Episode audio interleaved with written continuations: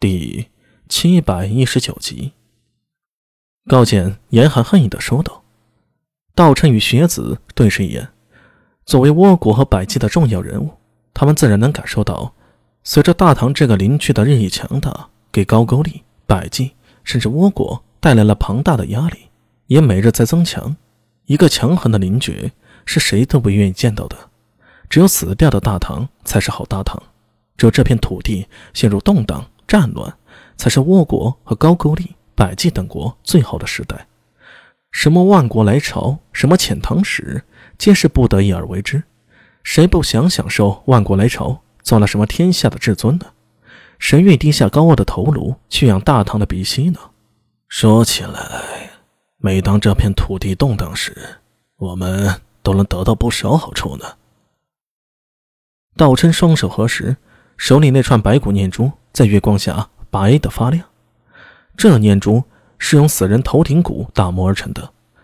经他常在手里念经诵持，是一件极其厉害的法器，也是他杀人无算的象征。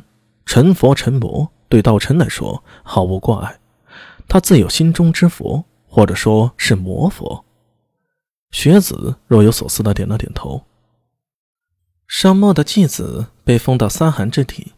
建立继子朝鲜，带来了大量的手工艺人、书籍、工匠，令我们得到空间发展。秦时的术士出海，韩忠、徐福他们又带来了不少工艺技艺。秦末扶苏一族还有许多。正是如此。只要大唐倒下，我们就可以分食他的尸体，何必俯下身段求他们赏赐残羹冷饭呢？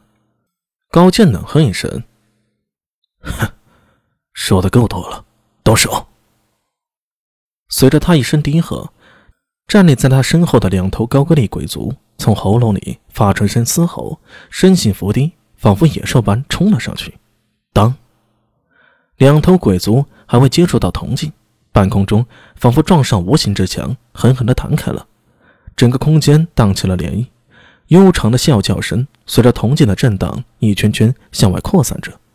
高健愣了一下，胸口仿佛被人重重的打了一拳。他后退了几步，好不容易才顶住音效带来的烦闷感，愕然道：“这这是怎么回事？”贫僧说了，不可轻易动手。道琛双手合十，仿佛早就料到一切。李春风岂是等闲之辈？经过上次的事后，他早就在此布下了阵势，不会让人轻易得手。你们看，随着巫女学子指出，高进眼睛一眯，黑暗中随着阵中铜镜的嗡鸣，竟显现出一些光束出来。顺着那些光束看去，他这才发现，竟有一些稍小的铜镜隐藏在大殿四周。它们或近或远，或高或低，以一种玄妙的节点对着阵中的铜镜。十二枚小铜镜射出的光束凝聚在大殿正中的琴镜之上，隐隐似乎含着某种天地之理。光束聚集成阵，在虚空中隐隐显出一条淡淡的金龙幻影。金龙，没错，这正是大唐国运之气。李淳风的术法加上孙思邈制的十二地之神经，正在汇聚灵气，重塑龙脉。此阵。有龙气护体，如果只用蛮力是破不得的。那怎么办？你们看，龙身上的锁链。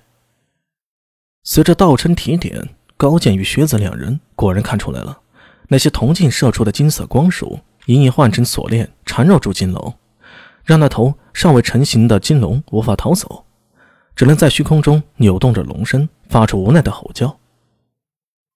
我们动不了铜镜，但可以对这十二地之神镜下手。他们汇聚起来倒是不可小觑，不过单论各个击破，却并非不可能。法师，我们该怎么走？高健心中大喜，不惜向道琛低头求教。简单，只要……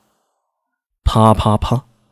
一阵鼓掌声突然响起，打断了道琛要说的话。也令殿中所有人一起向殿门看去。这个时节能突然出现的人，是敌非友。月光和火光从店门外透入，隐隐看到一个男人的身影轮廓。他靠在店门，双手鼓掌，向着道真等人说道：“好算计，好计谋，不过到此为止了。”说完，他提着横刀走入店中，在他身后依次跟着高大龙、林老大、一个白眉道人，还有安文生、苏庆杰。